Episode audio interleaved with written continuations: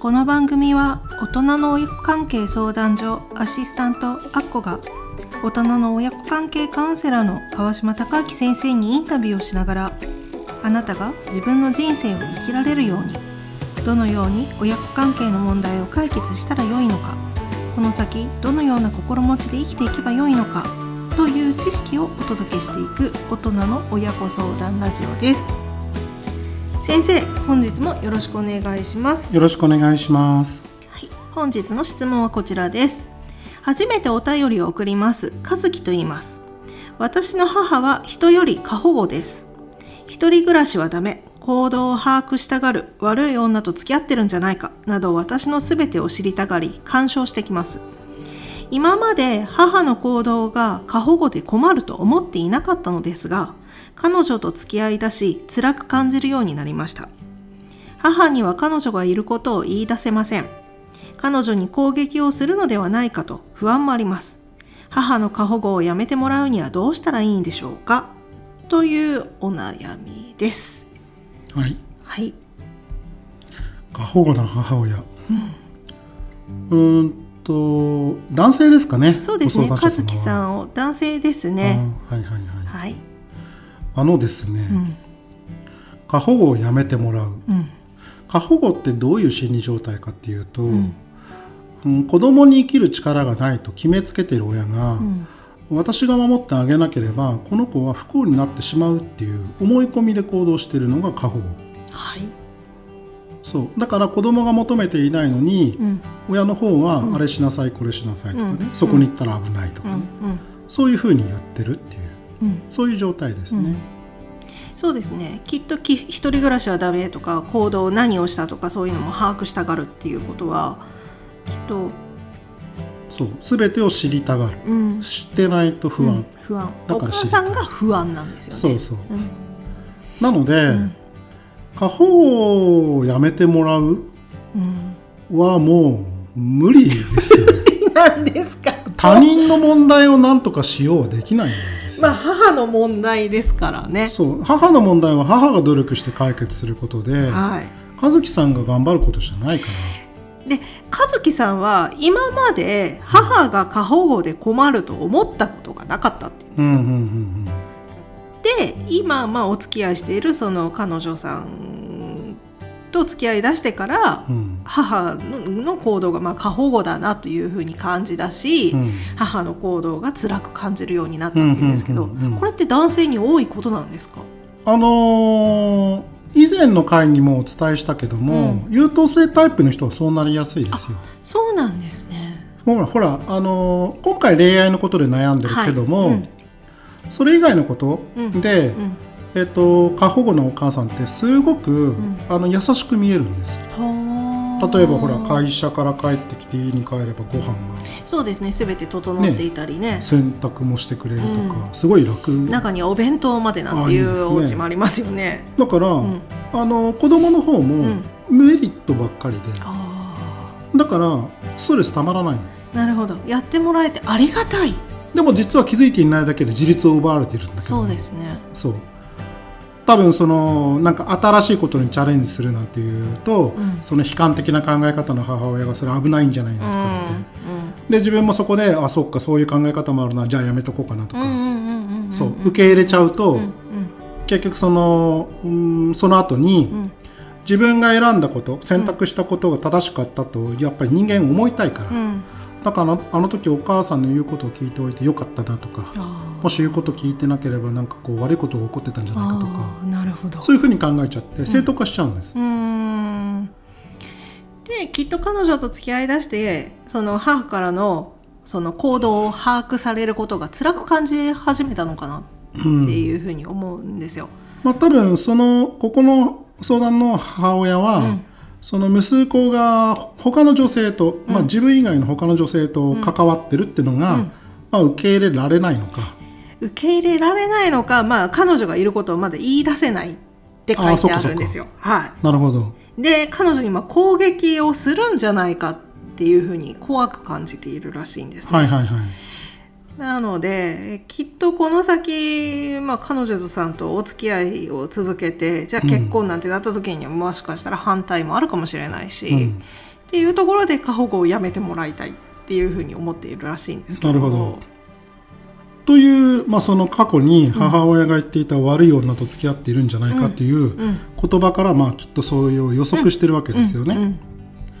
はい、で、悪い女かどうかっていうのを、女ってなんかすごい乱暴な言葉だけど、ね、えっと自分の彼女が良い人だよとかっていうふうに証明しようとしたとしても、うん、その悪い女だと思い込みたい母にしてみればみんな悪い女になっちゃうので、そうなんですよ。きっともうどんな人とお付き合いしてもみんな悪い女になっちゃうんですよね。親の取り方次第でみんなそうなってしまうから、うん。だからそのやっぱり分かってもらってやめてもらうっていうのは非常に難しい。でここの問題点は、うん、その女性がどういう人かどうかっていうことじゃなくて、うん、自分の息子が力がないから、うん、だからえっと、その息子が付き合ってる女性は全部その力のない息子を利用しようとしているんじゃないかとかっていうふうに全部色眼鏡で見ちゃうので。だから悪い女なんですね。そう。っていうだからまだこのあの自分の息子に彼女がいるかどうかわからないうちから、はい、きっと悪い女に騙されるだろう、うん、この子はっていう先入観があってこれ言ってると思うから、だから多分母が見た女性はみんな悪い女っていう話なんですよね。でそれをそうじゃないって分からせるのは至難の技です。もう至難の技っていうかもう無理。無理なんですね。無理。無理。だって分かりたくない人に分からせるの無理ですよねさあどうしましょう。だから待つ必要ないんです。もうじゃあお付き合いし続ければいいし。考え方とすればそう、うんうん、母がどう感じたとしても、うん、その和樹さんは和樹さんのやりたいようにやってほしいなっていう、だから母の領域と自分の領域ちゃんと分けてねって話なんですよ。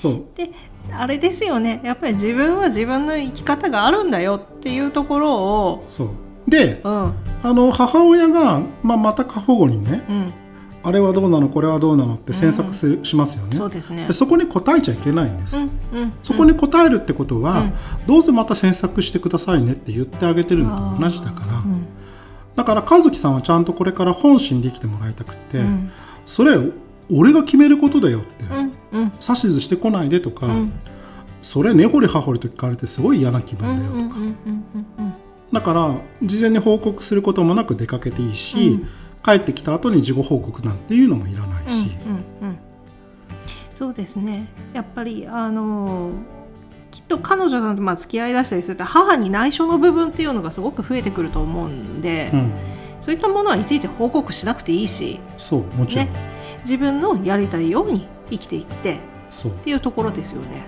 それをしていくことで親の方がちょっとずつ受け入れていくしかないんですか？ね。うんとね受け入れるっていうよりも諦めていくっていうのが正しいですね。もうこの子は私に何も教えてくれないとか、うん、そうこの子は私に隠し事をするとか、うん、そんなふうに新しい意識が出てきたら、うん、実は諦めが増えてる時、で諦めっていうなんかこうネガティブな言葉なんだけど、えっと、捉え方を変えれば、えっと、母が息子に依存できなくなって自立してる状態だから、うん、母が自立している。そう、うん、そしてこの和樹さんも息子として母から自立してる状態だから、だから、えっと、干渉もされないし、その自分のプライベートなことを報告もしないっていうのは、えっと、どこにでもある自立した親子関係ではよくある話でしょ？そうですね。あの特に子供が何をしようが、うんそこは詮索もしないし、はい、あ帰ってきたんだねおかえりっていう、うん、そんな感じですよね。そういう状態を先に作っちゃうんです、うんうんうんうん、でそこに母親が、うん、先ほどの慣れていくっていう、うんうん、はい、受け入れていくっていうことね、うんうん、そういうのをするしかないんです、うんうんうん、で多分分かると思うんだけど、こういうふうにその自立した状態を先に作っていくと、でも依存してる母からすれば、受け入れられないことだらけじゃないですか、そうですね。急に変わったとか、そう、教えてくれなくなったとか、従ってくれなくなったとか、だからすごい責められますよ。そうですよね。だから責められるのを覚悟できるのであれば、一緒に住むのもいいんだけども多分それは和樹さんが辛くなるんですよね。そしたらやっぱり離れて暮らすのが一番。そうまあ一番っていうか、離れて暮らすっていう方法もあるよっていう感じ、別にそれがいいとか悪いとかじゃなくて、うん。でしかもこの相談の中に出てくる母は、ひとしきり責めてそれがうまくいかないとなると今度落ち込んだふりして弱い悲劇のヒロインを演じるタイプなのではい多分この和樹さんは罪悪感ですっごい困るんです。そうですね。困らせようとうん。なりますよね、でで多分今までもそういう方法で困らせられてきたから悩むんです。それで多分息子の方が「あごめん自分が悪かった」っていう風になってきてたのかなと。うん。まあ、だから、なんとかその自分の彼女がいい人だよっていうのを分からせたいっていうことでもあると思うんですね。うんうんうんでも、その悲劇のヒロインを演じる母の言葉や態度に惑わされて、で一旦そのほら諦めさせることが増えてきたのに、またその自分の方から母に歩み寄っていったら、それまた元に戻っちゃうから、うん。はい、だから和樹さん自身、罪悪感が自分でも強そうだなと思うんだったら、もうその悲劇のヒロインを演じる母を見なくてもいい状況、うん。やっぱりちょっと距離を置いてっていう。のが一番。別々で暮らすとかっていう方法もいいし、まあ、それが一番手っ取り早いと思うんだけど、同居するのであれば、まあ、常日頃からちゃんとその母と自分の間に境界線を引いて、これは自分の問題じゃなくて母の問題っていうのを常々こうちゃんと分かってる。そうですね。あの境界線の引き方っていうのは、まあ、先生の著者の,、うん。あの嫌いな親との離れ方にも、あの境界線の引き方っていうのが書いてありますので、はい。そちらの方でちょっと読んでね学んでいただければななんて思います。母の感情とか母の価値観を受け入れない方がいいです。うんですね。あのーきっとどんな人と付き合っても通ってい通らなければいけない道多分その通りだと思いますですよね。